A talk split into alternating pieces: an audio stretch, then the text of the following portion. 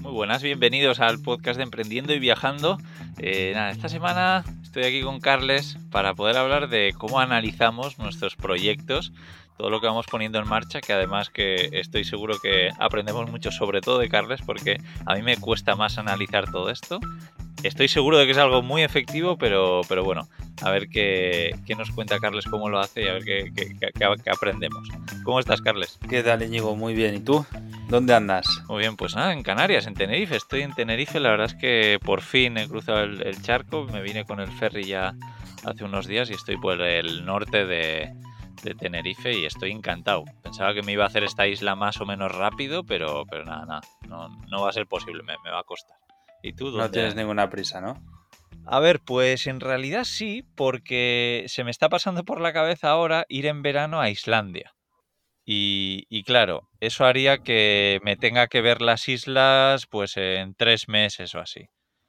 Y luego además que en verano estar en Canarias, pues no sé si me parece el mejor plan. Me gustaría en verano estar en un sitio más, más frío, ¿no? Aprovechar el, el verano para eso. No sé.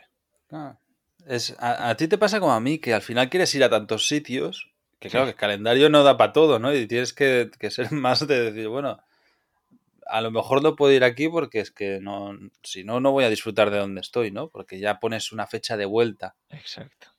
Sí. Ah. Si hubiese venido aquí en enero, que era un poco la idea, pero al final como están las cosas, pues me ha atrasado hasta marzo.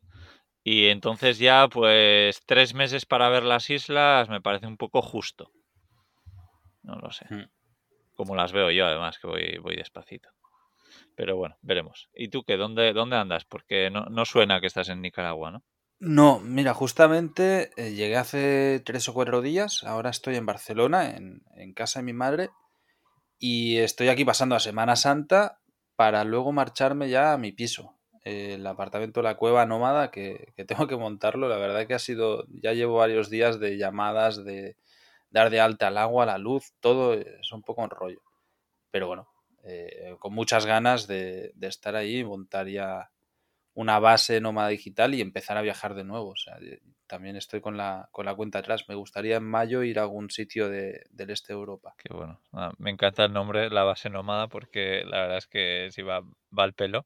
Y nada, jo, tiene, tiene que ser guay tener una, casita, además pensando en eso, en trabajar desde allí y tal. ¿Y cómo está el tema a día de hoy de eso, de dar de alta las cosas? Internet, que entiendo que es algo importante. ¿Qué tal? Pues, a ver, el problema estaba en que no había ni contadores, ni de agua ni de luz. Jo, Entonces, claro, poner una cosa es dar de alta la, la luz y el agua y la otra es poner el contador, que es un montón de gestiones, además que es caro. Tienen que venir a hacer inspecciones y tal. Entonces, claro, el problema también es que estoy a- ahora mismo pues a 200 kilómetros del sitio, 200 y pico. Con lo que, claro, no, o sea, tengo que gestionarlo todo a distancia, pero tienen que ir a hacer visitas físicas. Yo no puedo ir y bajar como me dé la gana tampoco porque hay restricciones. Es un poco complicado. Y encima Semana Santa de por medio pues tampoco ayuda mucho. claro. Pero, pero bueno, es paciencia, es, son trámites, o sea, es lo que hay, hay que hacerlo. eh, horas de teléfono y de hablar con ordenadores, Sí. pero una vez esté, yo, ya el plan yo es, bueno, pues si hace falta me instalaré sin ni agua ni luz. He vivido así épocas de mi vida, aunque no siendo nómada digital. Y, y yo qué sé, pues cuando den el agua, pues tendré agua y cuando den la luz, pues ya, ya podré, ya podré abrir los ojos después de, de que pase la, la medianoche. Sí, sí, No bueno. sé, Si, si has viajado en una, has vivido viajando en una furgoneta camper, que bueno, luz y agua entre comillas, así que, que oye, tampoco va a Sí. ser un trauma. exacto. Tampoco es el fin del mundo. Yo supongo que a, a lo máximo van a ser dos o tres días. He tenido la suerte que ya tengo, tengo aquí una cama de matrimonio y tengo varias cosas. Entonces voy a hacer un viaje en una furgoneta. Y oye, pues cuando haga el viaje ya me puedo quedar ahí. O sea, al final ya, ya tendré donde dormir, que es como lo más importante, y el resto, pues ya vendrá. Me apuntaré al gimnasio al día siguiente y así ya tendré ducha. Claro. Y, y ya. Claro, el problema es que no hay ni baño. O sea, no hay agua. no hay agua ni para la cisterna del baño, claro. Hay, hay que pensar todo eso, ¿no? De decir, hostia, es que es como una camper, pero inamovible. Sí, Y- sí, y sí, claro. que no puedes ir buscando sitios. qué, qué- qué curioso, la verdad es que no, No, no, he tenido nunca esa situación. Mm, bueno, va, a ser una experiencia, lo tengo clarísimo. O sea, al final va a estar guay. Eh, también se junta, que a mí es lo que me preocupa un poco, porque tengo mucho trabajo y, y claro, necesito ya no internet, que mira, que eso con los datos lo haces sino pues yo que sé, tengo que hacer alguna, dar alguna entrevista que tengo programada y tal. Y claro, sin, sin luz física, o sea, yo pienso, digo, bueno, internet, mira, los datos del móvil. El portátil tiene batería que aguanta bien. Pero es que si no hay luz, no voy a darle entrevista a la luz de una vela. Porque no es una entrevista, sino que es un webinar en directo. Tengo que dar unas clases de fotografía y encima es para un externo, ¿sabes? Que la imagen que voy a dar va a ser rarísima. Es decir, este tío está ahí con antorchas y encima si explico que no estoy en Nicaragua, sino que estoy en Cataluña, estoy colgado donde vive, ¿no? La cueva nómada. Es la cueva nómada total. Entonces, estoy un poco pendiente porque eso es a los dos días de llegar y, y nadie me garantiza que tenga por lo menos luz eléctrica. Y tampoco sé cómo está la instalación, que eso también me preocupa, porque imagínate que, la instalación no está bien. O sea, todo, eso yo lo, echando cuentas que está todo correcto. Como haya problemas, pues hay que solucionarlos. No, no sé. Plan B es coger un Airbnb y estar una semana en el Airbnb mientras voy montando el piso y ya está. Sí, luego también, si las cafeterías y eso están abiertas y pues, puedes tener acceso a un baño, acceso a internet, o sea Claro, pero el problema es que en Cataluña están cerradas. Ya. Claro, es ese, es ese gran problema. Si no decía, bueno, pues en cafés, ¿sabes? Sin problema. Yo qué sé, en un par de días me encuentro alguno que, hablando con el dueño, me deja estar en algún rincón tranquilo, ¿no? Y puedo hacer las clases de ahí. Pero es que a las 5 de la tarde han cerrado por ley. Ya. Claro, es, es complicado. Pero bueno, pues, pues eso, ¿no? A ser curioso. También yo tengo muchas ganas. O sea, puede haber todos los impedimentos del mundo que, igualmente tengo ganas y, me hace mucha ilusión, así que no, no me preocupa demasiado. Ya veo, ya veo. Eso, es lo importante, que tengas ganas y que, no te eche para atrás el no tener esas comodidades. Y luego cuando las tengas, además, ah, te sentirás Dios, ¿no? Es como en, una furgoneta, cuando estás en una furgoneta enana, sin agua, sin nada, y luego cambias a una furgoneta con algo un poquito mejor, ah, dices, esto es un palacio. Eh, claro, claro. Sí, sí, sí, totalmente. Además, algo de lo que tengo muchísimas ganas es que está a cinco minutos de la playa caminando. Ya. Y, sí, sí. O sea, tengo unas ganas brutales de poder ir cada día al mar. Y además, una de las cosas que va a tener es, es una tabla de paddle surf, de ir cada día a hacer paddle surf. O sea, yo mi sueño es pasarme todo este verano eh, cada mañana yendo a hacer paddle surf en el mar. Qué guay. Mm, luego trabajar, lo que sea. Pero tengo unas ganas de esto brutales. Así que. Suena muy bien. A mí me suena genial. sí, sí. sí. Qué bien, qué bien. Pues nada, espero que lo disfrutes y que te vaya bien. Vamos a ver, vamos a ver. Bueno, vamos al lío. Eh, análisis. ¿Cómo, ¿Cómo vamos de eso? ¿Qué tal las cifras? ¿Cómo analizas las cosas tú? Bueno, yo, yo tengo dinero, o sea que en principio todo bien. Estoy ganando dinero, o sea que... Yo creo que algún día podrías enseñarlo. Eh, para la audiencia, esto es una de las cosas que, que, Íñigo todavía no ha enseñado en sus directos ni, ni vídeos de YouTube y, ni de Instagram ni tal. Eh, él cuenta el dinero marcando rayitas en las paredes de la van. ¿No? Tienes ahí una pared llena de rayitas, rollo la cárcel, y vas ahí diciendo, vale, esto funciona, un libro, un libro, y tienes la pared, la pared que ya parece un cuadro de Picasso, ¿no? Sí, más o menos, más o menos. No, a ver, mira, sí que me doy cuenta, el otro día tengo ahí como un Excel donde pongo bastante más o menos un poco cuánto dinero he ganado el mes que acaba de terminar de cada parte, ¿no? Pues del libro he ganado tanto, del podcast tanto, de esto tanto. Y lo que hago muy bien es poner esos ingresos, pero lo que sobre todo se me da mal es poner los gastos, que yo prácticamente no tengo gastos, pero bueno, gastos me refiero respecto a, los negocios. Eh, porque hago publicidad en, Amazon Ads y poco, y poco más. Pero sí que tendría que llevar más a rajatablas el gasto de, asistentes virtuales, que a día de hoy me, me, ayuda más de una persona y eso no lo estoy contabilizando, que es un desastre, ¿no? Hostia, esto, ¿sabes cómo lo conseguí hacer yo bien? A ver. En cuanto le dije a uno de los asistentes virtuales que hiciese la contabilidad. A partir de ahí empezó a funcionar en serio, ¿eh? Qué O bueno. sea, me pasaba un poco como a ti, ¿no? Al final era en... Mira, he tenido diferentes fases. O sea, cuando comencé, digamos, ya más en serio, pues hace tres años o así, a, a decir, vale, ahora vivo de esto, eh, únicamente era yo en el negocio, ¿vale? Fotodinero Sí. básicamente, entonces todo lo que entraba iba a mis arcas, por decirlo de una manera, y lo que salía salía de mis arcas. Entonces yo con que hubiese un balance positivo, pues bueno, eh, sabía que iban bien las cosas, pero no sabía si estábamos hablando de mil, dos mil o cinco mil. Y, y ahí iban.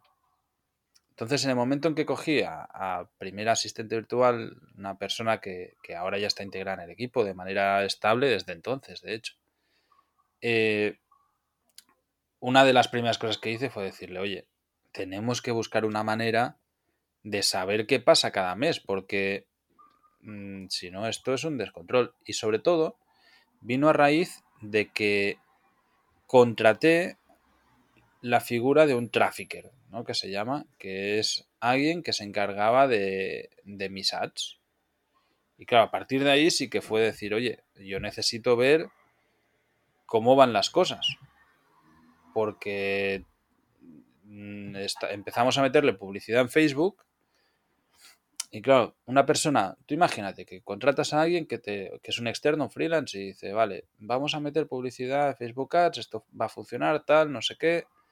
Eh, mi sueldo por llevarte las campañas van a ser 300 euros, por decir una cifra. Dices, vale, pues eh, el retorno que yo tengo de tener de tu sueldo son 300 más el gasto de Facebook Ads, que ese puede ser desde 100 euros a 5.000, o sea, o, al infinito, ¿no? Es- puede ser mucho. Entonces, como no midas eso, que es lo que me pasaba al principio, de golpe, bueno, pues eh, dije, vale, vale, me parece bien, vamos a ver, es alguien de confianza, y empezó a meterle caña. Y, y a mí me daba reparo meterle mucha, mucha pasta en ads. ¿No? Y al principio creo que, le, que gastamos otros 500 euros. Claro, que al final lo piensas y ya te vas a 800 euros de gasto. Sí. Y de golpe empezamos a vender más cursos, a meter más gente, se dispararon otros gastos, porque al, al captar muchos más suscriptores, eh, la lista de suscriptores se hace grande y mantener una lista de suscriptores vale dinero. Sí, sí. Y, y se puede disparar mucho, ¿eh? Yo he estado pagando más de 3, 4 mil euros al año en, en- para mantener suscriptores, Buah, que es pasta. joder. Entonces, claro, cua- cuando vi que eso se empezaba a descontrolar y sí, veía que había ventas, hasta que un día dije, oye, voy a hacer las cuentas, porque aquí esto, que no sé qué está pasando. Y me di cuenta que para que me saliera rentable necesitaba mínimo triplicar el presupuesto de Facebook Ads. Porque claro, el, el- sí que es cierto que había un retorno, Sí. pero como el, el pago del, del trafficker era estable, no era un variable, el retorno también repercutía sobre un, un, un estático, ¿no? Entonces, claro, si, si yo qué sé, tú imagínate que por cada euro invertido en, en ads tú sacas un euro 20, está bien, pero si, si tú metes 500 euros, vas a sacar 100 euros. Pero si te está costando 300 pavos el tío que te gestiona esta campaña, ya no, ya no, ya no salen las cuentas, ¿no? Y entonces fue ahí cuando me di cuenta de, de que, joder, es súper necesario por lo menos llevar al dedillo todo. Sí. Y, Y, y y no, no te da cosa compartirlo, o sea, que eso, pues que alguien lleve tu, tu contabilidad, que es una tontería, pero no sé, a mí es algo que, sí, compartir los números de lo que estoy ganando y tal eh, con otra persona, no sé. S- No, a ver, no tanto por compartir los números, sino por blindarte un poco, ¿no? De que puede haber problemas y tal. Yo, en este caso, la persona que la lleva, a lo mejor no es la más idónea por, por técnica, porque al final eh, habría que ser un buen experto de Excel, por ejemplo, para llevar bien la contabilidad, pero es alguien de extrema confianza. Entonces, mm, no me preocupa. Y también es alguien que ha visto que incluso yo teniendo pérdidas durante mucho tiempo, he luchado para mantener su sueldo. O sea, eso ha sido siempre inamovible. O sea, yo dije, oye, este es tu sueldo y de ahí para arriba es mío. Pero si va para abajo también es mío el problema, ¿no? Y, yo creo que también pues le ha dado una visión de negocio, de, de, entender cómo han ido las cosas y que sin ningún problema. Yo es algo que con mi equipo, que ahora mismo somos, pues joder, somos siete, ocho personas ya. ¿eh? Ah. Eh, soy bastante transparente en todo esto. Y con los que son, digamos, directos, que no son socios, les he subido el sueldo en los últimos dos años cuatro veces, creo. O tres o cuatro. Y además sin avisar, de decir, oye, una reunión. Y, había un tiempo de que decían, es que cada vez que me vas a reunión me subes el sueldo. Y yo, pues, pues vas a querer reunirte más, ¿no? Entonces, cuando las cosas han ido bien, de decir, oye, pues mira, esto va bien, lo sabes que va bien, porque también ves las estadísticas, aunque no veas a lo mejor la contabilidad entera, que eso solo lo ve una persona, sí que ven, por ejemplo, pues estadísticas de Hotmart, eh, estadísticas que, en la que si tú quieres te puedes sacar los números sin ningún problema. O sea, tú ves número de ventas y sabes el producto que has vendido. O sea, al final no es difícil, ¿no? Entonces, bueno, no, no me supone un reparo. Al final es una empresa esto y como todas las empresas, pues hay una parte que es la, contabilidad y, es necesario. Pero yo creo que el análisis, el contable es el más básico y es el más necesario, pero hay muchos otros factores a analizar que también son igual de importantes. Y, que cuando coges la idea de todo eso es cuando empiezan a funcionar las cosas. Es decir, eh, conversiones, eh, ads, por ejemplo, mejoras de conversiones de todo tipo. O sea, conversiones no es solo, es un ratio que puede tener, pero microanálisis brutales. Puedes llegar a, por ejemplo, tú puedes convertir, ¿vale? Y medir de, por visita cliente. En tu caso, imagínate, ¿no? Pues tantas escuchas, tantos libros vendidos. Dices, vale, pues de cada mil escuchas vendo 10 libros pero igual también puedes medir de cada mil visitas en la web, vendo tantos libros, ¿no? Y ahí es donde necesitas saber exactamente de dónde ha venido este tráfico, de dónde, qué es lo que está vendiendo, quién es el comprador real de ese libro, si es el que te está escuchando en el podcast y en qué podcast, o si es el que te está viendo en una web o el que te ve en una web externa, ¿no? Claro, es que en mi caso, por ejemplo, yo siempre derivo eh, en el podcast y en todos los lados a una web donde puedes comprar el libro, que es viajandosimple.com barra libro, y ahí dentro está el enlace a Amazon. Claro, si yo derivase directamente a Amazon, pues entonces sí sabría quién me lo ha comprado a través del enlace que sale en el podcast o a través del enlace de la web pero claro, como yo a todo el mundo le mando a mi web y de mi web va normalmente a Amazon, porque hay gente que lo compra en otro lado también. Es que es eso, no solo eso, sino que hay gente que compra tu libro. En tu caso, que, ahora eres el top ventas número uno de, de autores en España, hay gente que compra tu libro y ni siquiera te ha escuchado en la vida, ni sabe quién eres. Entonces, eso en Amazon es muy complicado de tener esos datos, ¿vale? Pero cuando en lugar de libros de Amazon hablas de infoproductos, ahí sí que puedes medir todo al dedillo. Porque lo tienes todo bajo tu control en una plataforma. Entonces, yo en mi caso en cursos, yo quiero saber si la persona que me ha comprado, cómo ha interactuado en mi web desde el inicio de la primera vez que entró. Que para eso están las cookies, ¿no? Y si ha entrado por Facebook Ads o si ha entrado porque un afiliado lo ha recomendado, o si ha entrado porque me hicieron una entrevista no sé dónde, o, cómo ha entrado, ¿no? Y a partir de ahí ir sacando conversiones. Y claro, cuando tú puedes desgranar el tráfico de esta manera, puedes entender muchísimo cómo funciona tu negocio. Y sobre todo, actuar en consecuencia.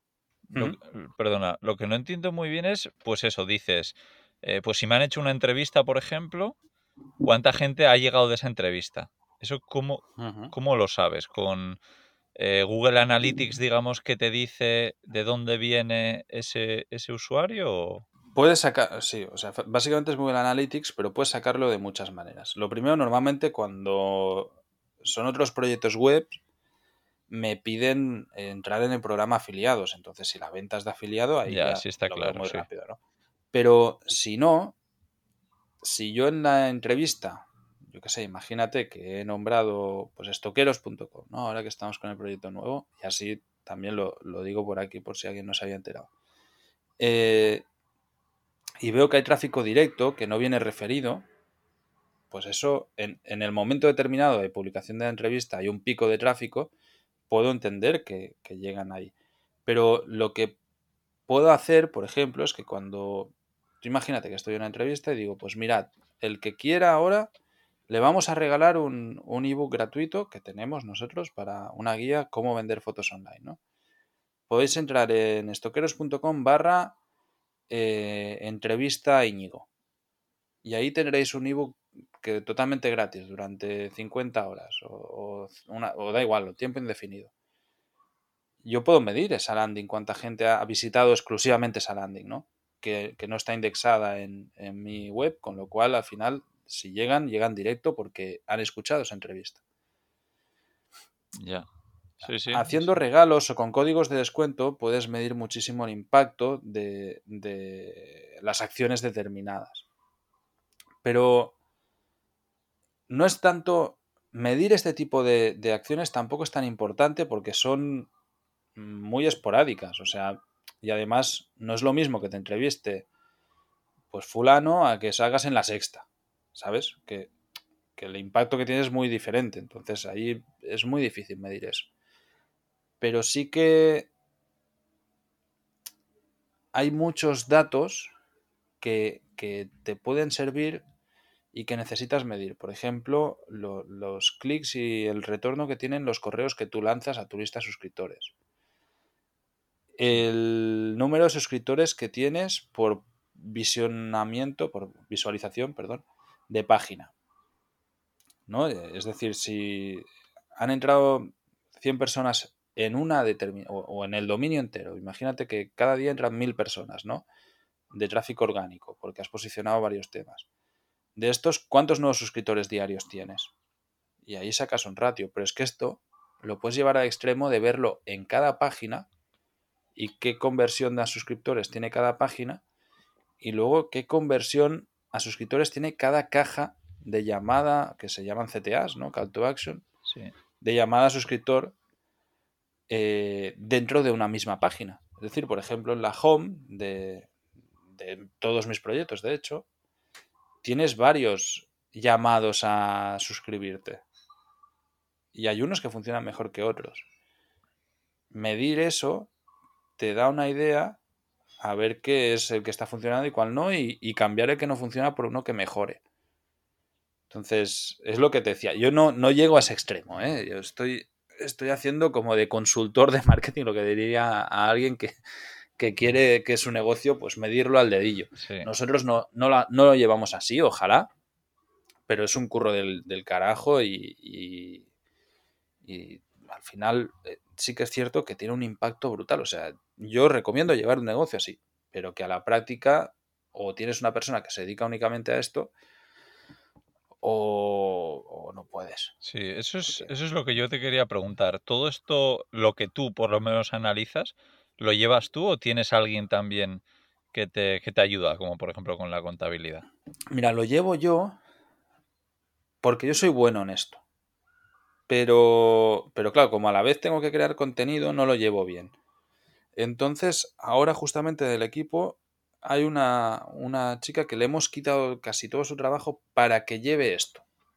Porque yo, yo soy consciente que es muy importante. O sea, cuando lo he llevado yo, para que os hagáis una idea, en Fotodinero, y estas cifras sí que no me da ningún reparo decirlas, llegamos a conseguir, a base de muchos test AB, un ratio de conversión a suscriptores del 7%. Que eso es una, es una locura, es una barbaridad. Y claro, eso significa que de cada 100 personas que entraban en la web, 7 eh, se convertían en suscriptores de tráfico orgánico. Y realmente había varios cientos de visitas diarias. O sea, la, lista se, se, alimentaba un montón. Y si tú luego esas personas las haces pasar por un funnel, una automatización de correos, que también la puedes analizar cada uno de esos correos, que es algo que también hacíamos en ese momento, eh, y te das cuenta que unos se abren más que otros, entonces mejoras los que no se están abriendo y vas haciendo test, ¿no? Una parte, otro porcentaje, se convertía en comprador. Y cuando esto lo automatizas muy bien y lo optimizas al máximo, tienes un negocio. Tienes un negocio automático. Solo tienes que estar captando más y más y más tráfico orgánico y tú te puedes ir allí en un cocotero a, tomar el sol y eso va a hacer dinero para ti. Entonces ahí es donde pues, eh, eh, esto, esto que digo es evidente, ¿eh? o sea, al final todos somos conscientes que el, cómo funcionan las automatizaciones, que, los negocios digitales pueden llegar a ir en, en, piloto automático si lo has medido todo y lo has analizado todo muy bien. Pero es una utopía, o sea, al final necesitas una persona dedicada exclusivamente a esto y es lo que estamos apostando nosotros ahora. Es decir, oye, pues mira, eh, tú te dedicas a esto y, y, vamos a mejorar todo esto porque nos damos cuenta que tú imagínate que tienes mil personas al día y que un 1% compra, eso son 10 ventas diarias. Si tú consigues que ese 1% cambie a un 1,2%, has aumentado un 20% tu facturación. Tienes 12 ventas diarias y, al mes se traducen 60 ventas más. Si 60 ventas son a 50 euros de ticket de promedio, son 3.000 pavos al mes. Oye, es una barbaridad, ¿no? Entonces, claro, eh, hay que poner mucho énfasis en eso y si lo optimizas todo al máximo, siempre hay algo además que optimizar, siempre puedes estar mirando y mirando y mirando y mejorando. Entonces, bueno, pues ahí yo creo que en la importancia de esto. Y, para aprender de todo esto, o sea, es que claro, para alguien que no tenga absolutamente ni idea, suena, suena, complejo, ¿no? Entiendo que tú te has formado para, esto y, la, persona que lo va a llevar ahora, ¿le has formado tú o, ella se había formado por su cuenta? O... No, ¿Y, en qué recomendarías a alguien pues como yo, por ejemplo, que, en un futuro va a tener que empezar a pensar en, medir las cosas, ¿cómo, ¿cómo, me formo? Claro, a ver, ahí es, un mundo, ¿eh? Esto, o sea, al final, yo creo que primero hay que empezar por lo básico. También eh, hay mucha gente que cae en, decir, pues yo voy a analizarlo todo. Y dices, bueno, si no vendes nada, no, no analices. Primero céntrate en ofrecer algo que puedas vender. ¿no? Para, poder convertir. Y a partir de ahí luego vamos a analizar y optimizar. En, el caso mío, claro, no sé, no, no, te puedo decir, es que he hecho el curso de fulano, me ha ido muy bien. No, yo me he formado de manera autodidacta desde hace muchísimos años que estoy con temas de cosas digitales. Entonces, al final, no sé, no sé cómo me he formado, pero sí. Ya, entiendo que poco a poco, un poquito de aquí, un poquito de allá, leyendo, buscando información. Exacto, viendo blogs, eh, buscando, haciendo cursos sueltos, eh, pero no ha habido ningún curso que te diga, hostia, es que esto es la leche, esto es tal. Es que... Y aquí es donde voy a encontrar la información, ¿no? No, lo he hecho eso. Es que ahora, ahora que lo pienso, a mí, joder, mira que estoy bastante puesto en, todo el tema de formaciones, de sé, un poco qué es lo que hay, pero no me suena que haya ninguna formación específica de esto.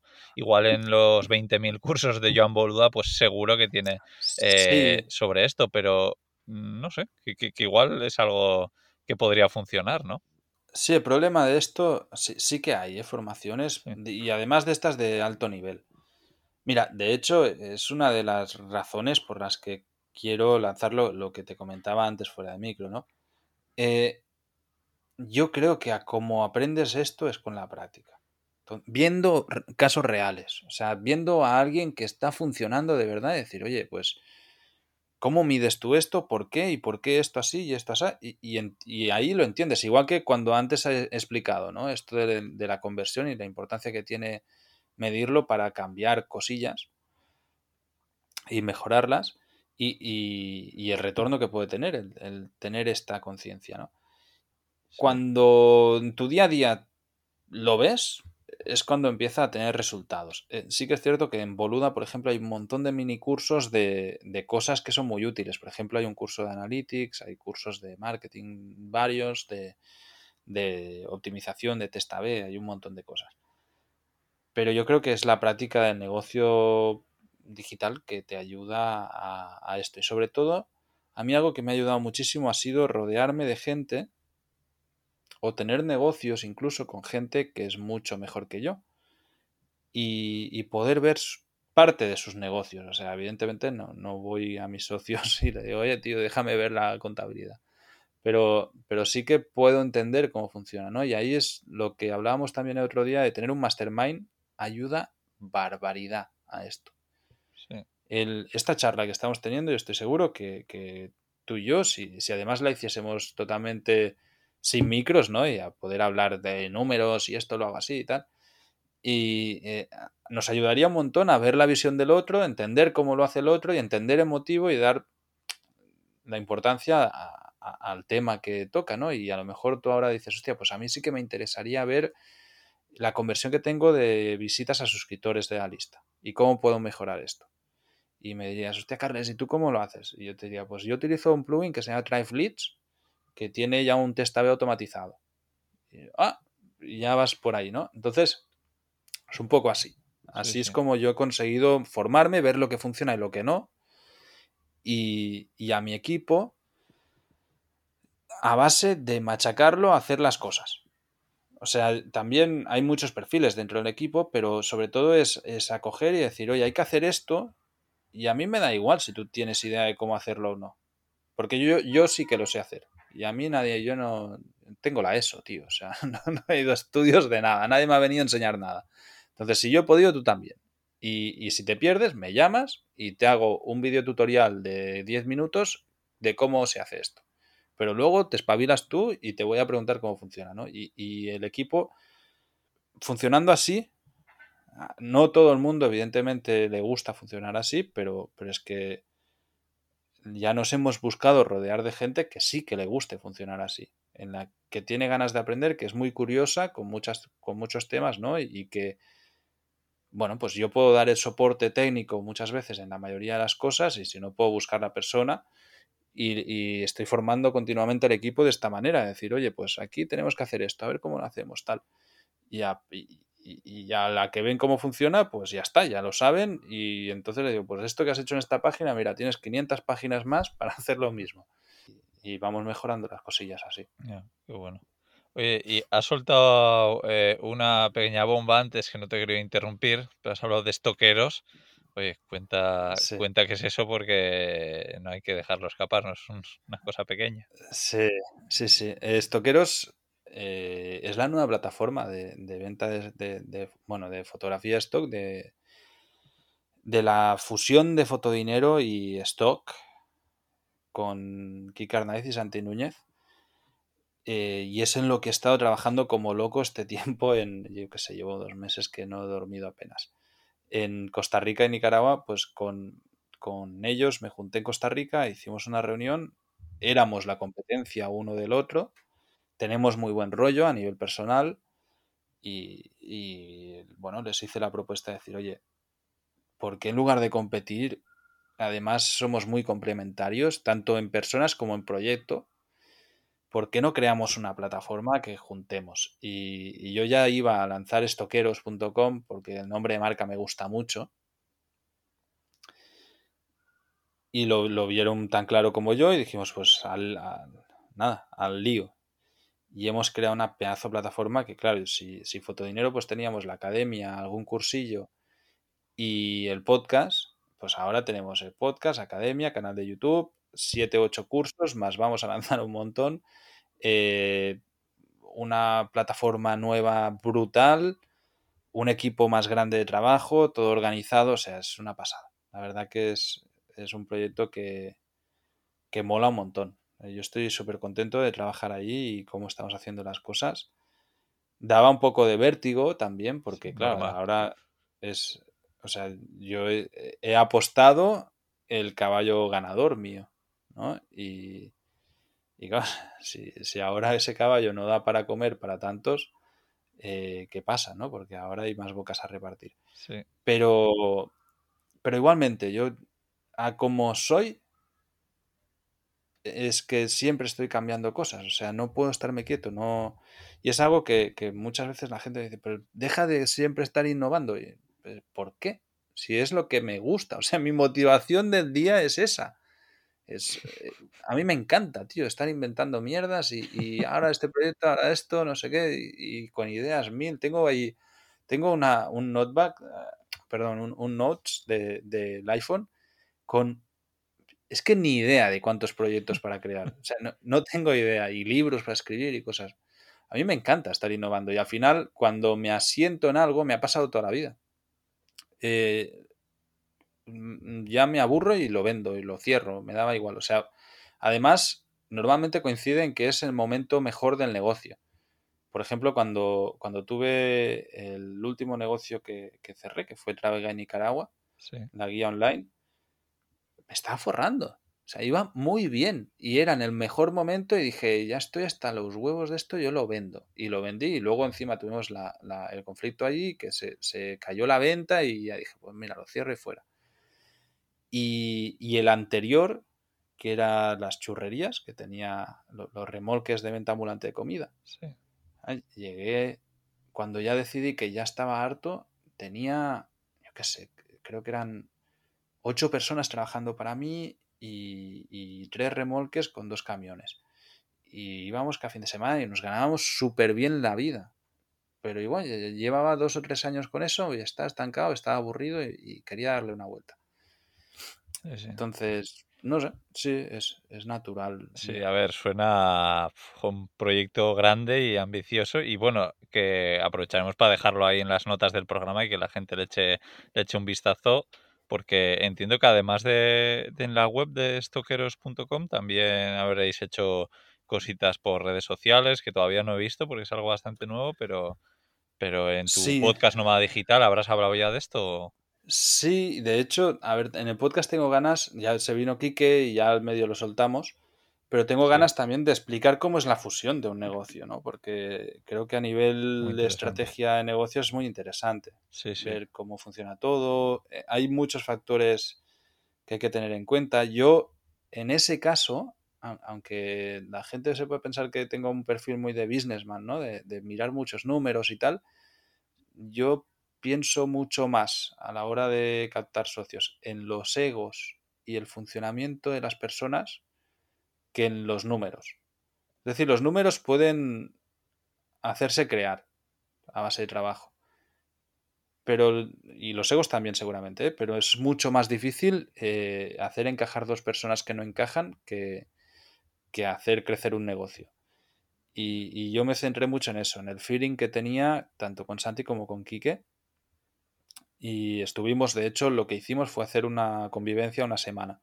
Pillamos una casa una semana, nos fuimos ahí los tres con nuestras parejas y estuvimos trabajando y dando ideas y aportando y tal y cuando vimos la manera de trabajar de cada quien estaba muy guay. O sea, vimos que sí que encajábamos muy bien, que, que además eso, éramos perfiles complementarios y, y, que entonces merecía la pena. Y eso sí que tengo muchas ganas de, explicar bien cómo es todo esto, ¿no? Y en qué nos fijamos y cuando haces esto no hace falta que hagas una sola reunión y digas, vale, sí, ya, pues nos unimos y, y, y te lo juegues toda una moneda, ¿no?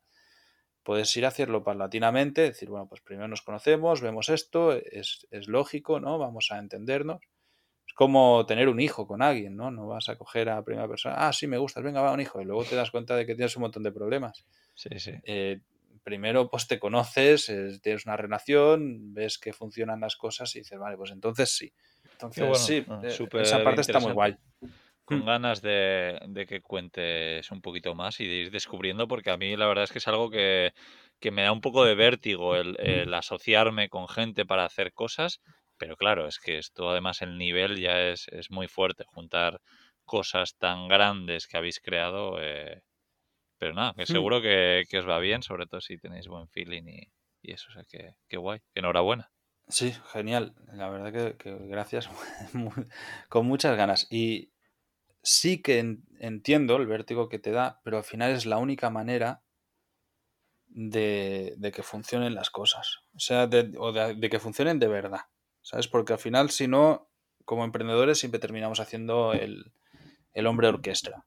Y o creas un equipo, y aunque crees un equipo, si tú eres la parte principal del equipo y además la cara visible y, el que crea contenido, no, no, no, no das para todo.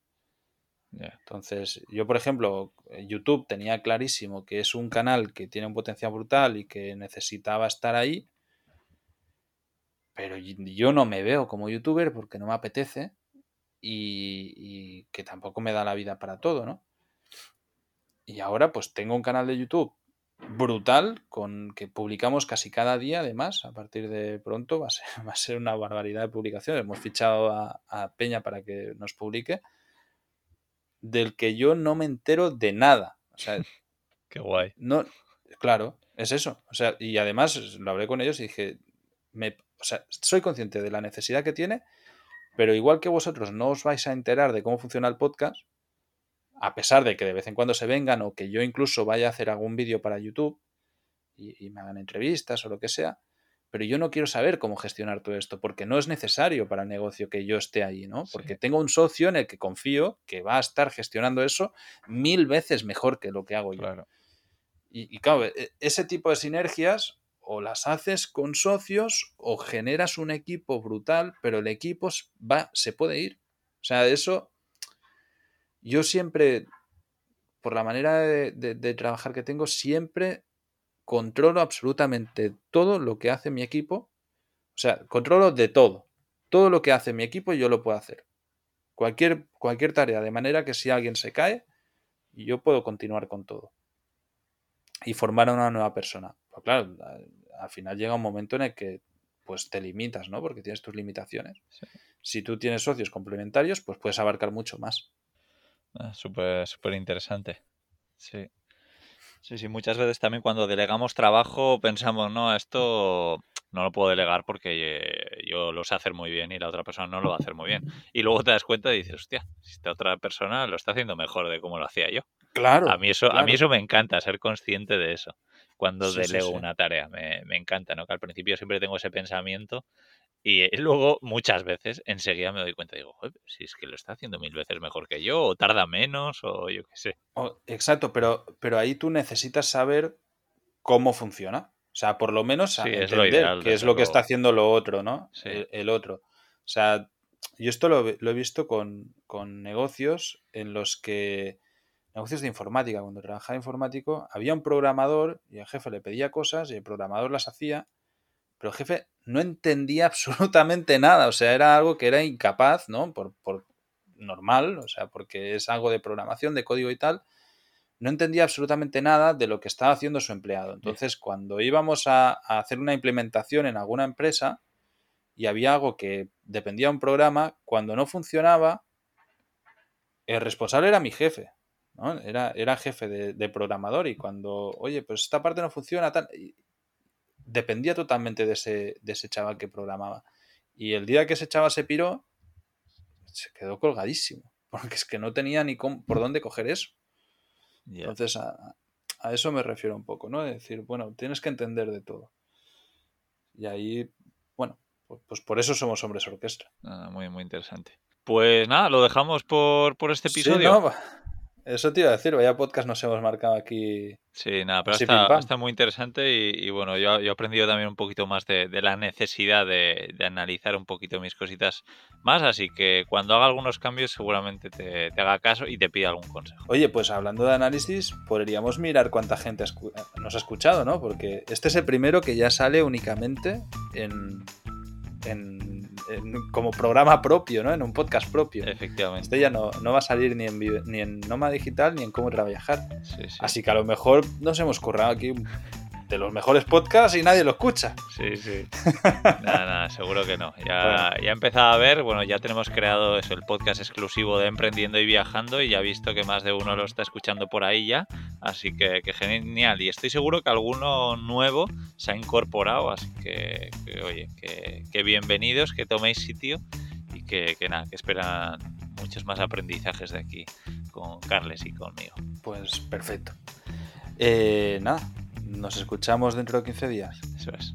Chao. Hasta la próxima.